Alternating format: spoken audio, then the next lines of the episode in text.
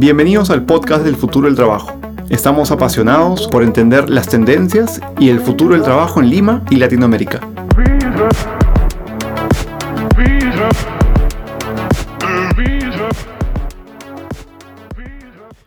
En esta conversa hablamos con Alessandra de la Peña. Alessandra es la Design Director de, de RRP. Y he tenido el gusto de trabajar con Alessandra durante mi tiempo en DRP y es una excelente profesional y además una excelente persona. Conversamos el día de hoy de las diferentes tendencias, eh, de cómo se están adaptando las oficinas a este nuevo contexto de pandemia del virus y cómo está empezando a cambiar todo de manera gradual también a medida que la economía se reapertura. Sin duda que son tiempos nuevos, sin duda que son momentos en donde todos nos estamos acostumbrando día a día y merece la pena escucharla y espero que lo disfruten. Bienvenidos al podcast El futuro del trabajo. Les habla Andrés Ureña, su host. El día de hoy tenemos una invitada muy especial. Siempre son muy especiales todos nuestros invitados e invitadas. Pero el día de hoy vamos a hablar con Alessandra Currarino. Ella es Design Team Leader de DRRP y un dato curioso, eh, Alessandra ha trabajado a la par conmigo cuando, cuando, eh, cuando estábamos en el equipo, eh, en, en, la compañía y viendo diferentes proyectos. Así que es una mirada muy, muy cercana y muy, muy fresca de lo que tenemos hoy día, hoy día para, para contarles. Alessandra, Ale, ¿qué tal? Bienvenida. Bien, bien. Muchas gracias, Andrés. Ale, cuenta, cuéntales a quienes nos escuchan qué haces, quién eres, de dónde vienes, para que también puedan conocer esto, la increíble persona que eres y, lo mucho que tienes para ofrecer. Bueno, eh, mi trayectoria con DRP empieza ya hace casi cuatro años. Sí, de hecho, casi cuatro. Este, yo inicié en el área de obras, de hecho, nada que ver con diseño, con lo que hago ahora. Mm. Eh, y entré a un área que todavía estaba recién empezando. Eh, teníamos un proyecto de, retail, eh, la primera tienda de, la, de la compañía Tiffany en Lima, y de hecho fue un súper reto para mí entrar a, a DRP y empezar con esta área de retail, de, construcción de retail en la compañía, ¿no? Em, luego de estar ahí tres años en el área de obras, pasé el último año a, a liderar el equipo de diseño y M aquí. una, trayectoria además que, parece, parece corta, pero en, años, en, años en DRP son, son un montón de años, ¿cierto? sí, sin duda.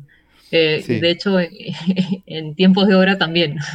Claro, claro. Para, los que nos escuchan, además, que, probablemente no, no es algo que, que, queda tan claro, pero típicamente en el mundo, ¿no? Y quizá obviamente nos puedes ilustrar un poco mejor tú, eh, Ale, pero en el mundo de, la, del diseño y la arquitectura hay, hay, hay, dos partes, ¿no? Está la parte de, de, diseñar, que es la parte como más bonita, más creativa, y está la parte ¿no? de implementar.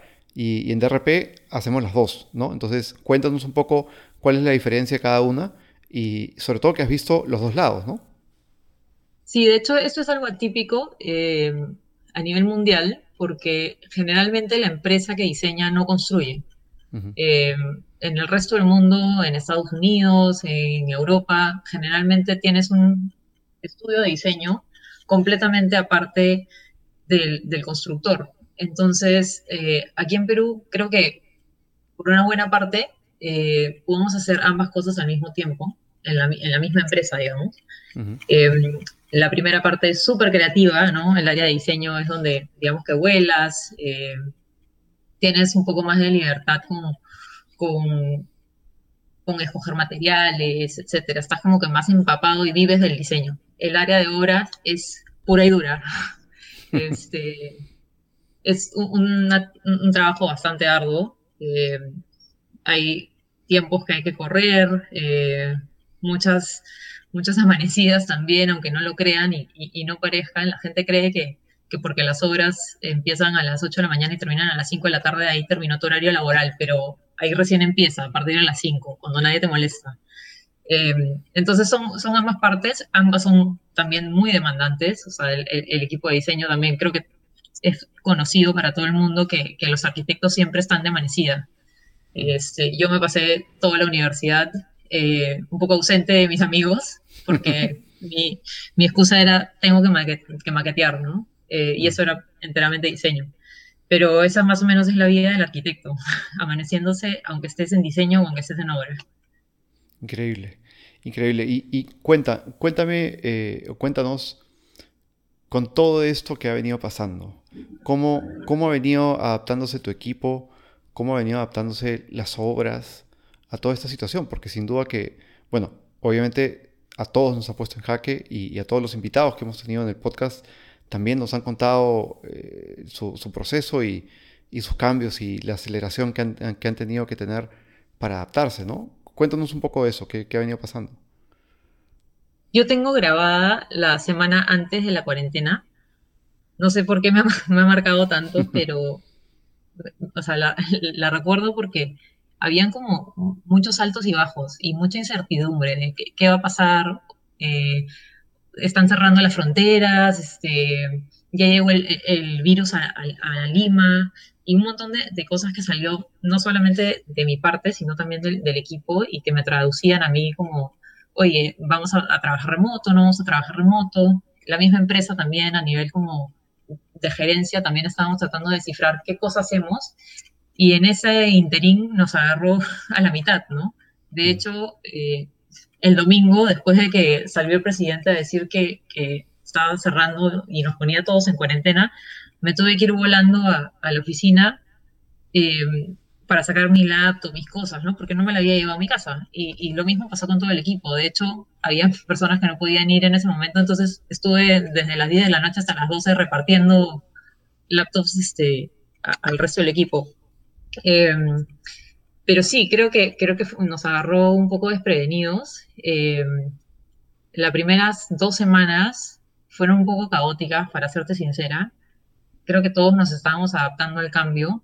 De hecho, esa, o sea, la semana anterior, el, mismo viernes habíamos tenido una, reunión como de emergencia, de gerencia, para ver cuál iba a ser esta nueva forma de trabajar en la semana que venía.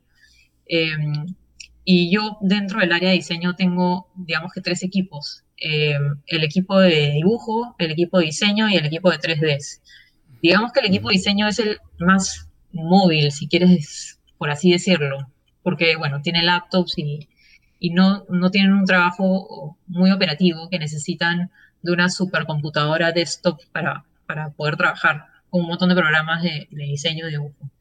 Em, entonces, fue toda una adaptación esas primeras dos semanas, em, más poder, o sea, los temas logísticos dentro de, la empresa, más los temas logísticos dentro de las casas también, ¿no? Que, que de repente no lo, no lo consideramos, pero creo que nos ha afectado a todos por igual. O sea, tener que ahora descifrar eh, quién, va a salir, quién va a salir a comprar, quién va a hacer la limpieza y todas estas cosas que, que vienen con esta parte de, estar no solamente en trabajo remoto, sino en cuarentena. Em, pero sí, básicamente fue, así, fue estar casi que esas dos semanas en reuniones constantes sin parar. O sea, mi día empezaba a las 8 de la mañana terminaba probablemente a las 9 de la noche y solamente había estado en reuniones. Entonces, em, creo que no, no, fuimos la única empresa que pasó esto. Creo que todo el mundo estaba en la misma posición. De hecho, hay algunas empresas que me imagino que ya estaban un poco implementando el, el teletrabajo y de repente estaban un poco más acoplados a, tener todos los implementos y las herramientas y la tecnología como disponible. Eh, pero nosotros sí nos, tocó mover una parte que era bastante fija dentro de la oficina a hacer un trabajo completamente remoto. Entonces, al inicio sí hubieron sus, sus subidas y sus bajadas, eh, pero bueno, después de esas dos semanas creo que orgánicamente pudimos, digamos que, adaptarnos y, poder llevar eh, un ritmo de trabajo un poco más de business as usual y no entrar en pánico con, lo que estaba pasando, ¿no? Claro, claro. ¿Y, y, cómo, ha sido, cómo ha sido tu experiencia a la hora que has estado viendo los proyectos con los clientes? Sobre todo entendiendo además que, que, hay esta mistura, pues, ¿no? De lo que comentas de habían proyectos andando, tanto tanto en, diseño como en obra. ¿Cómo, ¿Cómo ha sido, digamos, desde tu perspectiva, la experiencia que han tenido otros clientes? ¿Crees que ellos también han estado en, este, en este adaptarse caóticamente o, que algunos, bueno, sin duda que algunos lo han tenido mejor manejado que otros, pero, pero me encantaría saber un poco tu take, tu, tu, tu opinión, tu vista, tu perspectiva sobre cómo, cómo, lo han venido manejando también con los clientes, ¿no? Sí, creo que el común denominador de los clientes también estuvieron en ese modo de, ¿ahora qué hacemos? Eh, porque lo, notábamos en las comunicaciones, ¿no? Antes teníamos de repente comunicaciones un poco más fluidas y, de la nada, de repente los correos tomaban un poco más de tres días en ser contestados y las llamadas también y, el feedback que teníamos de, ellos era, eh, yo sé que esto es urgente, pero en verdad hay otras cosas dentro de la empresa que necesitamos atender que son un poco más urgentes que el proyecto, entonces eh, necesitamos que nos esperes un rato. Em, y así creo que fue, fue cayendo y, durante las siguientes semanas ya todo se fue normalizando, ¿no? Mm. Pero sí creo que noté que era, era a nivel, eh, digamos, nacional esto. Obviamente habían empresas que, que sí estaban trabajando remotamente y, veíamos que no había ningún problema en la comunicación, pero la gran mayoría sí eran, eh, por favor espérame tres días más porque tengo que atender otra cosa más urgente. Claro. ¿Cómo, crees tú que, eso los ha venido haciendo pensar en, cómo cambiar el trabajo? Porque también hay mucho de eso. O sea, finalmente esos tres días o, estos delays que han, que han tenido es porque están todos, todas las piezas están reconfigurando, ¿cierto? Y me imagino que dentro de RP también, y dentro de tus equipos más aún. Entonces, ¿cómo, cómo, cómo, cómo ves tú que está cambiando la manera de trabajar en este contexto de, del COVID, en este contexto de una pandemia, de, un lockdown? Sí, definitivamente está cambiando ya a, la prepo, ¿no? Eh, nosotros en DRP, o al menos el área de diseño, eh, está sentado, estamos sentados todos juntos en una gran mesa. Entramos como, no sé, 12 personas, más o menos. Entonces, es la facilidad de, poder estar trabajando y poder hacer una consulta masiva a 11 personas más y que tengas respuesta instantánea. Eh, es como súper rico y, en un nivel de diseño o un entorno de diseño te crea mucha, mucha conversación eh, y mucho feedback también. Entonces, hemos tenido que adaptar eso a una versión virtual sin tener que estar conectados todos en un Zoom desde las 9 de la mañana hasta las 6 de la tarde. Mm. Eh, pero sí ha sucedido orgánicamente. De hecho, mi equipo no, me lo ha contado, me he enterado después. Este, hubieron unas llamadas que tuve que hacer un par de personas del equipo y escuchaba las voces de otros que no eran parte del proyecto y yo, ¿qué, hacen ahí? Y simplemente estaban sucediendo estas, o sea, estos calls como de, de hacer, no sé, tocar base, digamos, hacer como un, checkpoint con otra gente de tu mismo equipo que no tiene nada que ver con el proyecto, pero que te da feedback y, es una retroalimentación constante eh, para que se dé esto. Entonces, creo que nos vamos adaptando y, vamos encontrando espacios de trabajo eh, que nos permitan esto. De hecho, eh, el tema de, la comunicación y, del equipo es súper importante y es muy, muy difícil también de moldear tú lo sabes creo que mejor que nadie, que, el, comportamiento de las personas y, las, y la tecnología y las nuevas herramientas que están saliendo, es muy, es muy fácil decir, ya, hay que usar todos Slack y pasan dos semanas y hay dos personas en Slack y nadie te responde. que fue, de hecho, algo que, que, me pasó antes de la cuarentena, ¿no? El año pasado yo estaba presionando al equipo, ya, usemos Slack, usemos Slack. Y y sí, había unas personas que esporádicamente me mandaban un mensaje por ahí. Y cuando lo propuse de nuevo, ahora en la cuarentena, a la semana todo el mundo está ahí metido coordinando. Entonces creo que también eh, hay algunas cosas que, se dan orgánicamente simplemente por la necesidad y ahora ven que realmente no es por molestarlos y, y por decir, oye, tienes que tener todas las comunicaciones por acá porque creo que es la mejor manera, sino porque realmente lo ven. Mm. ¿no? No es tanto tan autoritario, digamos. Claro, claro, sí, sí, total, totalmente. Eh, creo que eso ha sido también una parte de la conversa con muchos de los, muchos de los otros invitados, ¿no? De, esta disciplina digital, esto, esto de que claro, las herramientas tienen valor en la medida que todo, todo el mundo las utiliza, ¿no? Si todos construimos una casa, esto, digamos, con, con, martillo y clavo, y de pronto viene alguien con una disparadora de martillos, pues esto no tiene sentido que uno solo la use, ¿no? Porque ninguno, ninguno más avanza, ¿no? Y cuéntame un poco más de esto, que además me parece curioso, chistoso casi, ¿no? además de conocer un poco más de cerca de tu equipo, pero de cara a quienes nos escuchan, Cuéntame un poco más de, estas, de estos check-ins, de estos checkpoints, esto, más esporádicos, instantáneos que, que han pasado un poco tras bambalinas de, de, tu liderazgo, de tu equipo.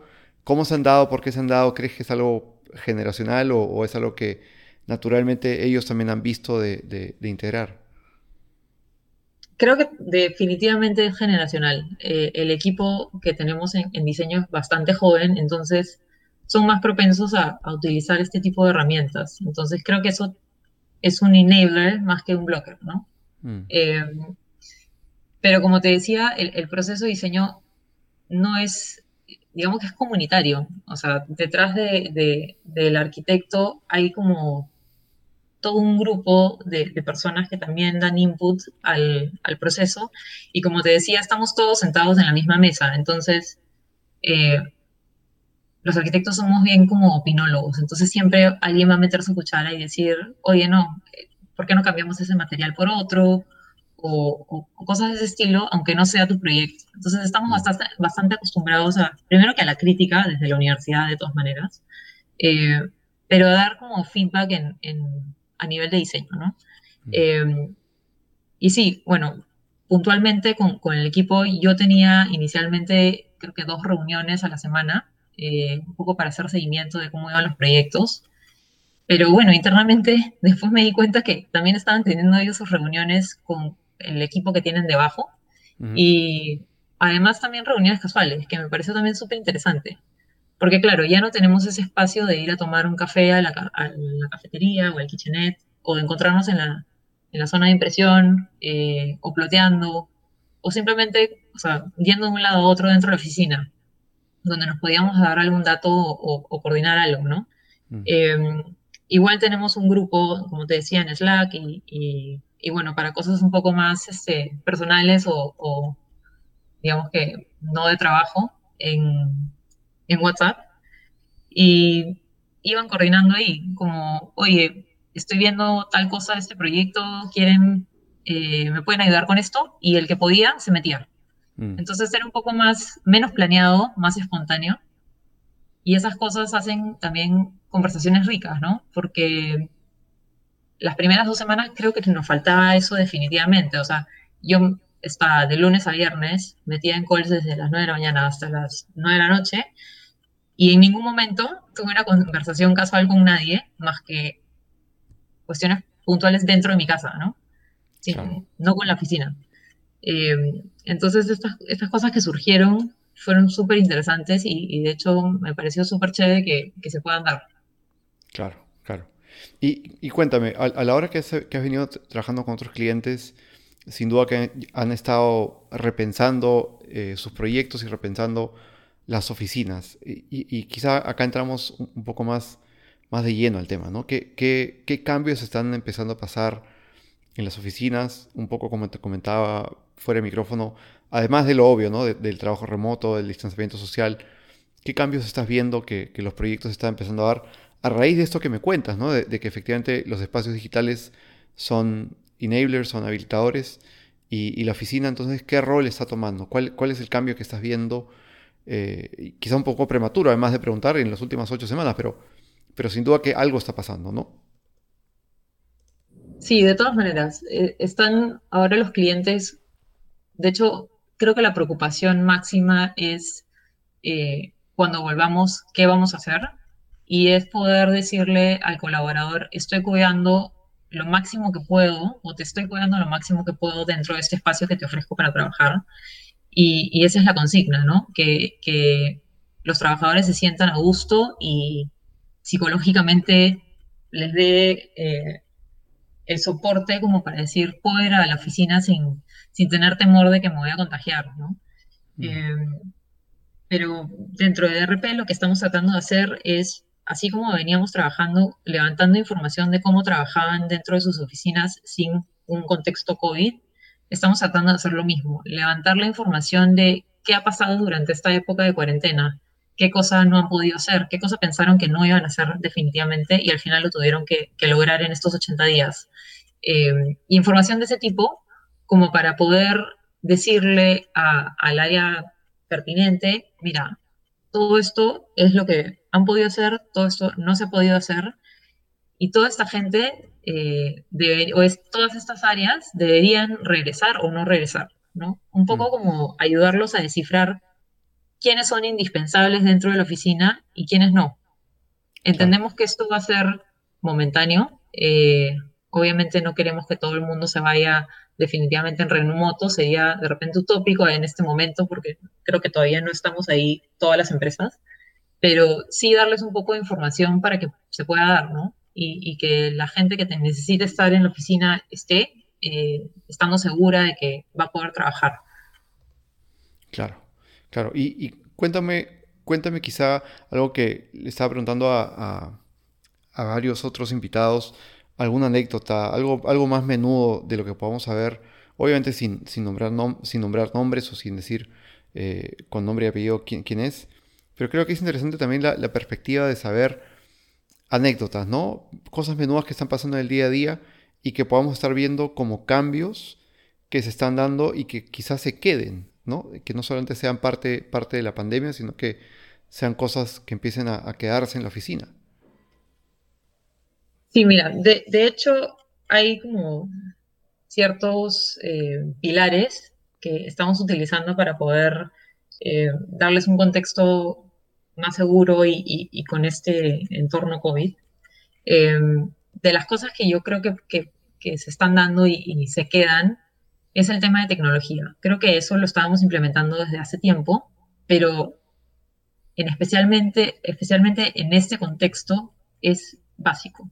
Mm. Eh, cosas como plataformas de comunicación hasta sistemas touchless, ¿no? Que mm. es lo que ahora todo el mundo apunta. Todo el mundo quiere dejar de poner su huella en la, en la entrada para poder ingresar a la oficina o, o no quieren ni siquiera tocar la, la manija para abrirla. Entonces, cosas tan básicas como esas, eh, que definitivamente eran vigentes antes y ahora aún siguen vigentes. Y en cuestiones del espacio físico, la flexibilidad para adaptarte a que tengas que sacar a la mitad de la oficina y volver a meterlas en, no sé, en seis meses o de repente un año. esas son las que yo calculo que se quedarían. Eh, en cuestiones de qué cosas se podría ir, eh, por el momento entiendo que, estas políticas de, salubridad son necesarias, pero posiblemente en un año y medio, cuando ya haya vacuna o, etcétera, eh, se pueda prescindir de, que todo el mundo esté con mascarillas, de que tengamos que limpiarnos los zapatos con, con lejía en la entrada, etcétera. Eh, cosas de ese estilo, ¿no? Que se van adaptando. O sea, la idea tampoco es voy a remodelar la oficina, me voy a volar 50 puestos o 50% del aforo, sino poder adaptar esto que ya tienes a este contexto, porque lo más probable es que sea cíclico y, vuelva a regresar, ¿no? Pero mm. no quieres estar cambiando de, oficina cada, no sé, dos años y medio, o seis, cinco, lo que sea. Claro, claro. Y, a ver, y esto, y esto que, está, que, está empezando a pasar, digamos, eh, ¿cómo? Porque Ah, es interesante el, cómo, el, cómo, ustedes levantan la data y cómo la van procesando. ¿Por qué no nos cuentas un poco más de ese proceso? Porque creo que sería súper interesante para, los que nos escuchan. Todo el trabajo que hay por detrás y sobre todo que se parece tanto al, famoso contact tracing, ¿no? Esto de entender cómo la gente se mueve en la oficina, qué áreas se comunican con, con quiénes y cómo eso puede ser el día de hoy muy útil, ¿no? de diseñar con data. Exacto. Em, nosotros lo que hacemos es levantar información de, justamente lo que decías, cómo la gente se mueve dentro de la oficina, em, cuánto tiempo invierten en una reunión, con cuánta gente se, juntan, em, qué sistemas usan para, para juntarse. todo este espectro de cosas que, que van alimentando tu día eh, y que de repente no lo has pensado nunca, pero que es información que tienes ahí y realmente nadie ha procesado esa data, ¿no? Eh, levantar información también en cuanto a las herramientas digitales, en qué están pensando tus colaboradores, si es que la herramienta funciona, si es que no te funciona, si es que la tengo y nadie sabe cómo usarla. Todas estas cosas que de repente nadie se sienta a realmente analizar dentro de una oficina, lo hacemos nosotros para que la gente dentro de ellas no, no se tenga que preocupar. Em, lo que hacemos es, bueno, encuestas, mapeamos también el rango de edades, eh, sexos, si son millennials, si son baby boomers, cuáles son las tendencias dentro de esta, este rango de, personas. Em, y junto con eso, em, vamos analizando cómo es el día a día del colaborador. Hacemos como un journey, ¿no? Mm. Desde que entras a la oficina hasta que te vas eso nos da a nosotros información de un poco hacer un flujo de circulaciones dentro de la oficina, de estaciones de trabajo, dónde poner las salas de reuniones, cuántas salas de reuniones necesitamos realmente. La anécdota que siempre cuento es cuando vamos donde un cliente nuevo nos dice necesito ocho salas de reuniones de ocho personas. Y es lo primero que nosotros dudamos. ¿Por qué? La respuesta siempre es porque nadie nunca tiene dónde reunirse. Entonces, ahí vamos mapeando qué cosa es lo que realmente necesita la gente. Mm. Esa información viene de, no sé, una gerencia que de repente no está todo el día reunida, sino que está más en su sitio. Y lo que hacemos es simplemente vamos a todos los colaboradores, porque cada, eh, digamos que rango de, colaborador nos va a dar un, un movimiento distinto, cada área también nos va a dar un movimiento distinto no podemos pretender que marketing se mueva igual que contabilidad. Eh, y recopilamos toda esta información para sectorizar todos estos espacios dentro de la distribución de, la oficina y poderle darles espacios que reflejen las actividades que van a hacer. Entonces, si es que yo tengo que leer un contrato y estoy sentado en un open pool o en un open plan, eh, no me voy a poder concentrar en la vida. Necesito ir a un espacio cerrado que, me dé, que sea un enabler, de nuevo, que me facilite eh, poder hacer ese trabajo. Entonces, básicamente eso es lo que hacemos, recopilamos ese tipo de información con, bueno, encuestas, este, algunas entrevistas y algunos talleres. Em, y luego plasmamos esto en, una distribución. Entonces, a nivel de, de, COVID, lo que estamos haciendo es em, básicamente es, ese mismo principio, sino en este entorno. Ver qué cosa te ha funcionado, qué cosa no te funcionó, eh, cuánto tiempo realmente pensaste que fuiste productivo, pero no lo fuiste porque estuviste en reuniones, en reuniones y, nunca llegaste a, hacer nada, ¿no? Eh, a, digamos, a, tocar base o a producir algo eh, se. Entonces, con esta información eh, simplemente se las, se las entregamos al cliente como para que sepa cuál es la radiografía de su, de su colaborador, de su empresa, de sus áreas.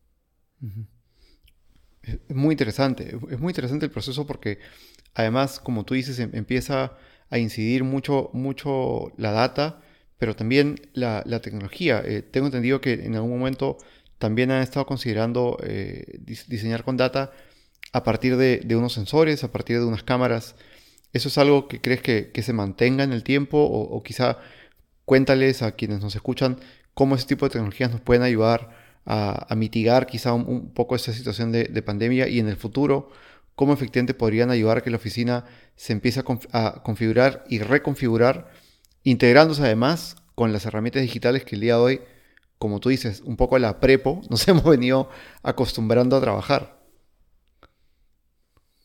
Sí, definitivamente hay muchísimas herramientas ahora eh, y muchísimos productos también que te puedan eh, facilitar la vida dentro de una oficina. Eh, no solamente eso, sino que también te digan cómo te estás moviendo dentro de la oficina, si realmente ese sitio que, que, pensaste que iba a ser usado de una manera se está utilizando de esa manera o de otra, o no se está usando para nada. y eso es rico porque lo que haces es optimizar tus metros cuadrados, ¿no? Si yo imaginé que eh, no sé, una sala, digamos que ágil va a ser súper utilizada. Y tengo un sensor que me dice que en un mes solamente han entrado una vez. Entonces puedo hacer algo al respecto, ¿no? Puedo de repente partir de esa sala y la vuelvo a sala de reuniones o, va, va, mutando.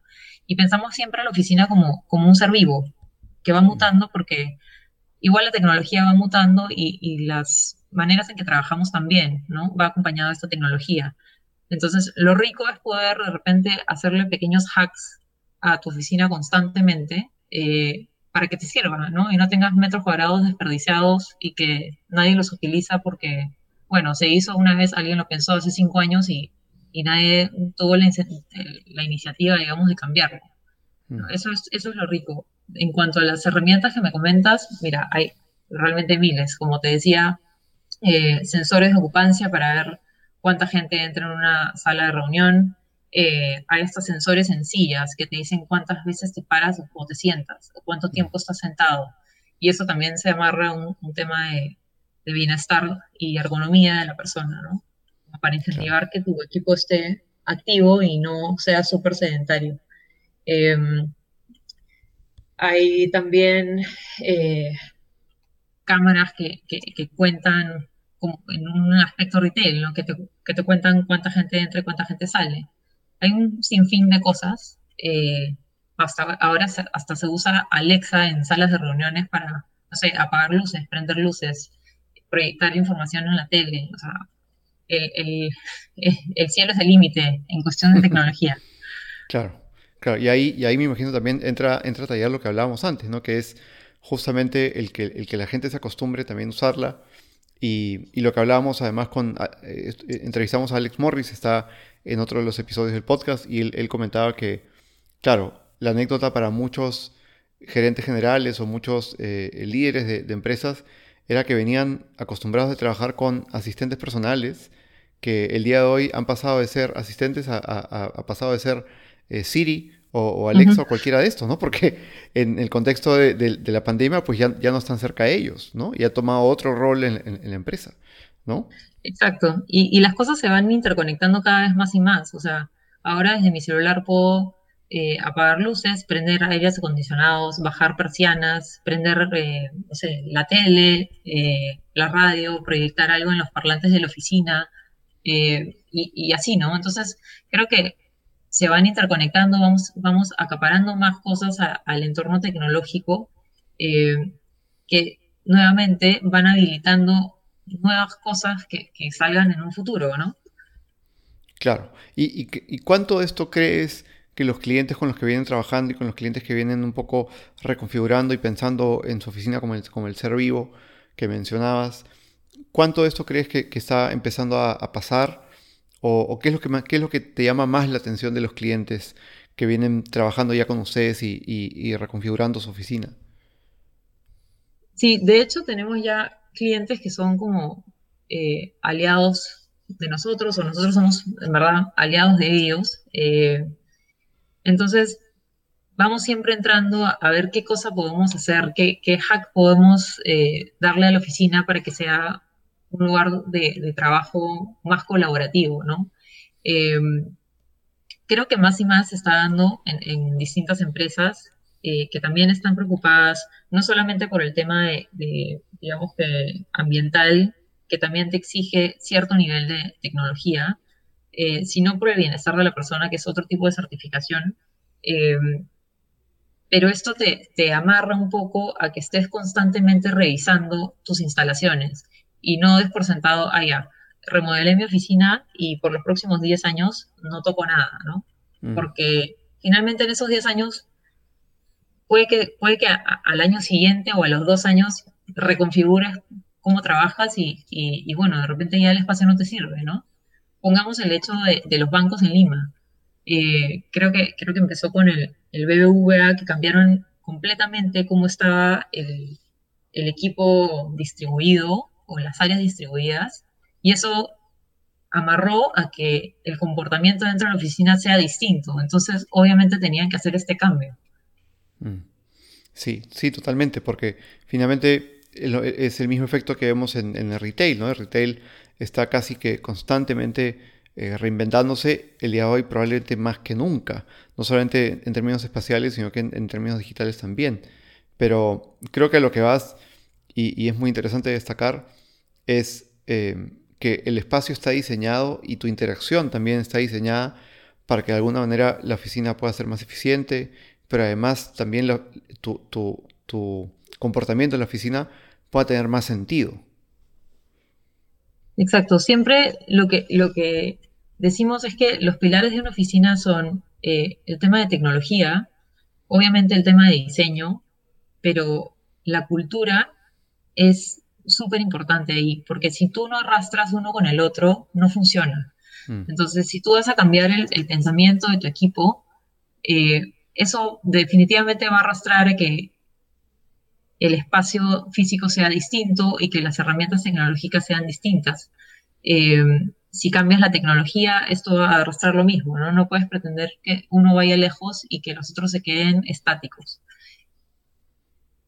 Claro. ¿Y, cuánto, cuántos de estos cambios crees tú que han venido para quedarse? ¿Cuántos de estos cambios van a ser totalmente pasajeros o, parte de, esta pandemia o parte de este lockdown? Eh, creo que es interesante, nuevamente, para quienes nos escuchan, como saber qué, a, qué atenerse, digamos, ¿no? con qué se van a quedar y con qué otras cosas van a, van a, van a tener que convivir todavía mientras dure el proceso, ¿no? Bueno, en una primera instancia creo que eh, en un corto plazo definitivamente las políticas de, salubridad que tenga cada empresa se va a tener que quedar, ¿no? Pero creo que va a ser algo que, poco a poco se va a ir desvaneciendo una vez que salgan todas, no sé, la vacuna, o, etcétera. Eh, pero no queda tampoco la, posibilidad de que se extinga, porque todo el mundo está escuchando que, que esto probablemente vuelva a suceder. Entonces creo que es algo que va a ir como viniendo y yéndose, ¿no? Mm. Eh, el tema de tecnología creo que solamente está en, avanzar y seguir avanzando como se ha venido dando. Y probablemente en, un par de meses van a salir muchísimas más cosas de las que teníamos hoy eh, que te puedan ayudar a que no estés tocando, no sé, este, pantallas o, o puertas o cosas de ese estilo. Eh, a nivel de, diseño, eh, creo que también sería importante considerar eh, materiales, ¿no? Materiales antivirales, antibacteriales, que sean ya parte del, mismo diseño per se, ¿no? Como, no sé, como los cinturones de seguridad. Algo que todo el mundo estaba diciendo, no, esto será pasajero y, y finalmente se quedaron y nunca se fueron, ¿no?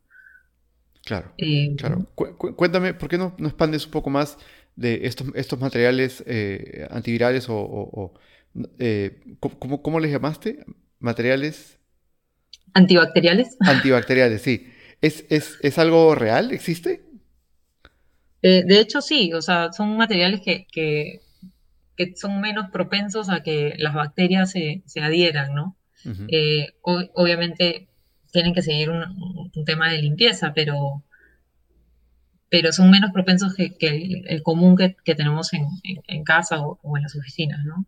Eh, y a nivel de infraestructura también, eh, podemos hacer de, una oficina eh, una, sala de operaciones con el sistema de aire acondicionado, con filtros EPA o, filtros MERV 20, como, como un montón de, herramientas y, cosas eh, que digamos que te saniticen el espacio. Pero finalmente creo que, hay cosas que nos vamos a ir acostumbrando como, humanidad y, va a ser, no sé, de repente el COVID en, unos 20 años es un resfriado más, ¿me entiendes? Claro. Entonces, eh, de hecho, creo que nadie se iría a ese extremo de, querer eh, tener una filtración súper poderosa dentro de las oficinas, pero sí algo que te asegure que si la persona del área a 20 metros míos está resfriado, no me va a resfriar a mí también, ¿no? Que es la típica que pasa. Alguien llega a la oficina resfriado y todo el mundo se enferma.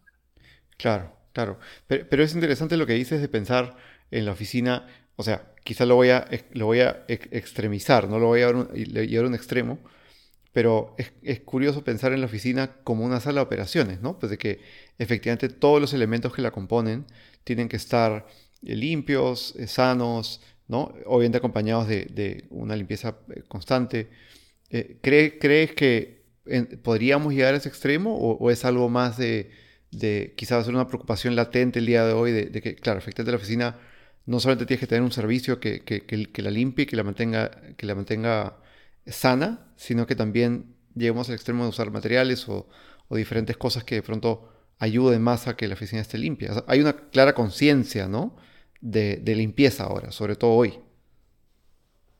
Sí, exacto. Creo que podríamos llegar a, un nivel eh, medio, ¿no? Obviamente mm. no yéndonos a ese extremo en, que todo sea una sala de operaciones, pero probablemente se, se vaya incorporando digamos, tácitamente dentro de, los diseños. Ahorita creo que todo el mundo está en modo especulación y, nunca antes esto ha pasado. Entonces, eh, no tenemos como un rumbo definitivo y estamos disparando creo que por todos lados, desde cámaras de desinfección que te, que te pulverizan los químicos encima, eh, hasta filtros EPA en los aires acondicionados, ¿no? Entonces, de hecho, van a haber cosas que, se queden y van a haber cosas que se vayan eh, olvidando.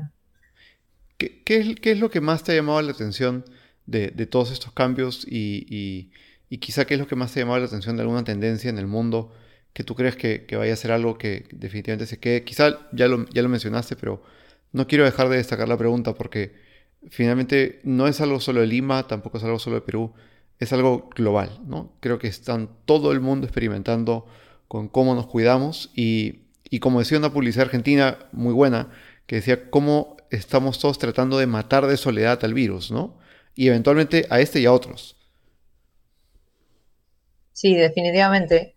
Creo que lo que ya había mencionado con tecnología, eh, que nos ayude a, cuidarnos un poco, ¿no? O sea, estos sistemas touchless eh, es lo es lo que creería que sea eh, más viable para que se quede y, y que sea parte de, nuestro día a día de aquí a, varios años. Mm. Eh, me parece que eso es, eso es uno de, las más importantes. Dentro de, digamos, en infraestructura, obviamente